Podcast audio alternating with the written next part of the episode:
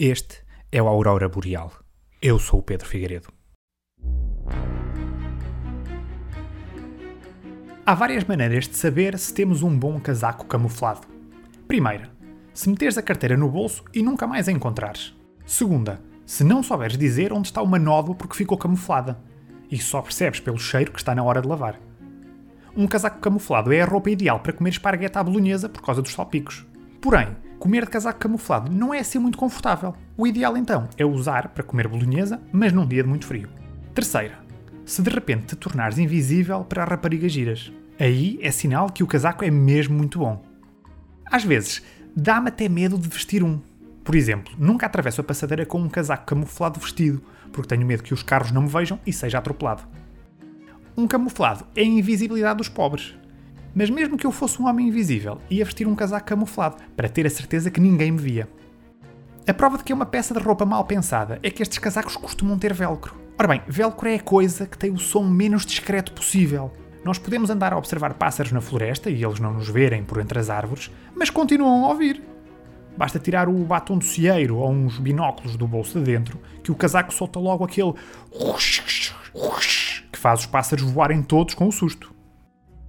Gosto de imaginar um mundo em que as pessoas vestem mais camuflados. O planeta seria um sítio com muito mais natureza e não haveria tanta poluição visual e confusão de pessoas nas cidades. Por exemplo, quando fôssemos ao bingo, ia parecer que estávamos na Amazónia. Íamos nos sentir muito mais tranquilos e na natureza, com a vantagem de termos o ar-condicionado lá dentro e não cair chuva. E às vezes ainda podíamos ganhar um prémio. Quando pensamos em camuflados, a primeira imagem que vem à cabeça é daqueles padrões verdes, com manchas de diferentes tonalidades. Ora, isto só é útil se estivermos no mato. A pensar noutros cenários em que pode dar jeito usar um camuflado, Fernando Lapa desenvolveu algo realmente inovador. Então, esta aqui é uma gabardina camuflada com padrão de calçada portuguesa. Funciona muito bem em fotografias aéreas ou nos mapas do Google em que usam os satélites. Quem nos vir de cima não nos consegue encontrar. Pronto, temos é de andar sempre em calçada portuguesa, mas também isso é coisa que não falta para aí. Mas e se eu estiver fora da cidade? Pode ver aqui que o forro é todo preto. Se estiver a caminhar no Alcatrão, basta vestir o casaco do avesso.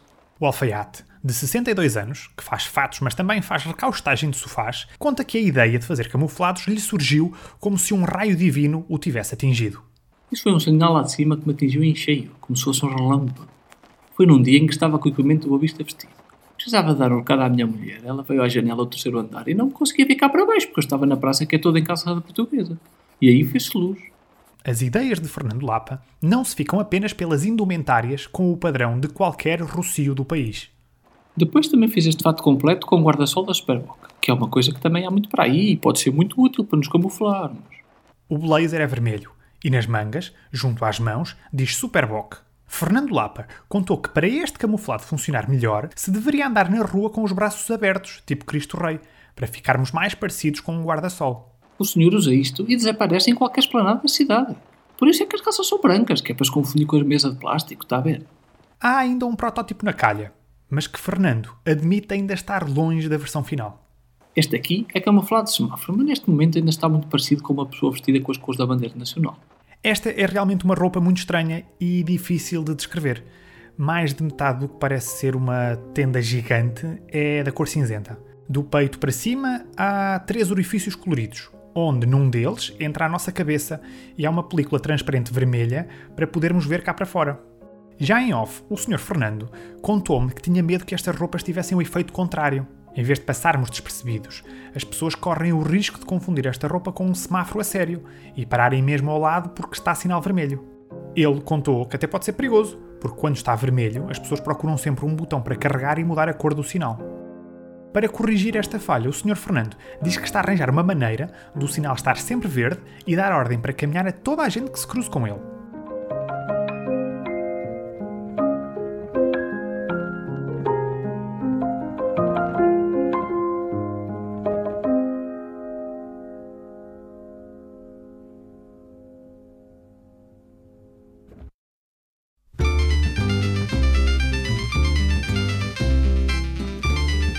Peredo dos Castelhanos, em Trás-os-Montes, descobrimos um pastor que tinha um problema em mãos e decidiu agir. Ah, caralho! Lá vou eu, caralho, fogo em alma! Ah, ei, Tavajo!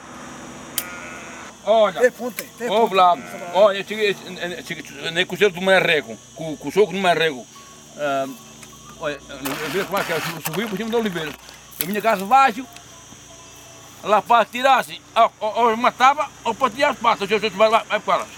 Mas é eu. Como o depoimento é difícil de entender, decidi pedir ao Gil para ler a transcrição de tudo o que o Zé Garrocha nos tinha para contar. O cabrão do lobo comia-me umas poucas de ovelhas todas as semanas. Era dar-lhe com um pau e agarrá-lo. Mas ele não é mais esperto do que eu. Peguei nas ovelhas e fiz umas vestimentas que é para não serem atacadas e mordidas.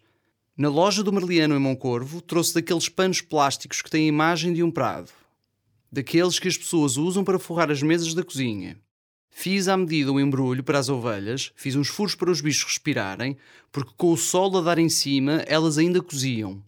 Um gajo não se pode esquecer que elas têm um casaco de lã todo o ano. Risos. O Zé mostrou-me uma amostra deste plástico em tons esverdeados, como que um monte com erva fresca. E, de facto, fazia muito lembrar o fundo de ecrã do Windows XP. Vesti-lhe as roupinhas e tirei-lhe os sinos para não chamarem atenção ao lobo. Oh, nem o cão conseguia distinguir as ovelhas do monte. Nunca mais as encontrei. Houve meia dúzia que ainda voltou ao rumo lá embaixo, mas o resto sei lá. O Marco ia a passar na carrinha e viu umas perdidas no pocinho. Era agora lá ir, mas com que carrinha? Alguém que tome conta delas. O Zé não sabia, mas as ovelhas plastificadas fizeram notícia nos jornais locais. Várias dezenas tinham aparecido, espalhadas pelo Conselho, e foram entregues aos cuidados da Câmara Municipal de Moncorvo. Há ainda relatos de um restaurante da zona ter ficado com algumas delas. Eu tentei ligar para o restaurante em causa, mas chama-chama, mas nunca atendem.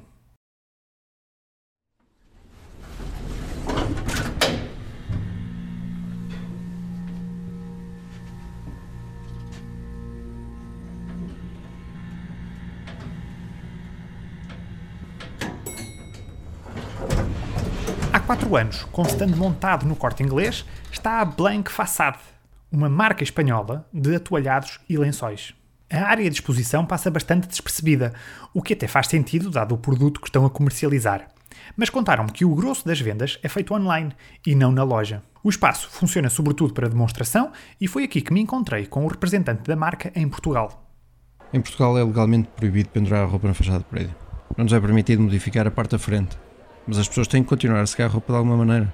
Um país com mais de 300 dias de sol por ano, não faz sentido que não se possa usar esta dádiva que temos. Daniel Pimentel vende toalhas de banho estampadas com a fachada do nosso prédio ou casa, para que ao secar à janela fiquem camufladas.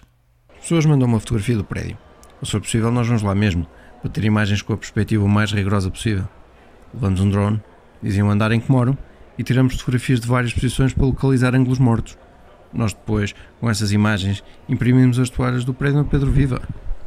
No meu caso, tenho de admitir que não me vejo a limpar uma toalha com uma fachada onde faltam várias pastilhas uh, e com marcas de fita adesiva que ficaram de ter colado uma bandeira de Portugal a pedido do Scolari. Para não falar da parte em que a grade da varanda está toda enferrujada e ainda me passa tétano quando limpar as partes baixas. O único inconveniente são os dias de vento. Nós temos este acessório, que é uma discreta barra de silicone que prende à parte de baixo da toalha para ela fazer peso e manter-se reta. Quem olha é muito estético, passa despercebido. Ninguém vai dar conta que está a infringir a lei ou pendurar a roupa. Daniel Pimentel explicou-me este processo para toalhas de banho, mas o mesmo se aplica a lençóis, mantas ou colchas. Os nossos produtos são um contributo muito importante para reduzir o impacto visual. Imagina o Pedro que na sua casa tem um aparelho de ar-condicionado. Podemos imprimir na toalha para tornar a fachada mais bonita. Ou, por exemplo, se tiver um lençol mais comprido que apanhe já a janela do vizinho de baixo, também imprimimos. E se o seu vizinho for daqueles que estiver sempre à janela, também podemos imprimir. Vendo bem aqui a questão, pode colocar-se um cenário aterrador. Se eu tiver uma marquise, também corro o risco de dormir debaixo de uma. Pensem numa colcha estampada de caixilharia de alumínio, assim na horizontal. A cama vai parecer uma daquelas arcas de congelados do supermercado, em que deslizamos a porta para tirar de lá de dentro uma saca de bacalhau. Pronto, quando muda de casa é que tem que atualizar os seus atoalhados, senão nada bate certo.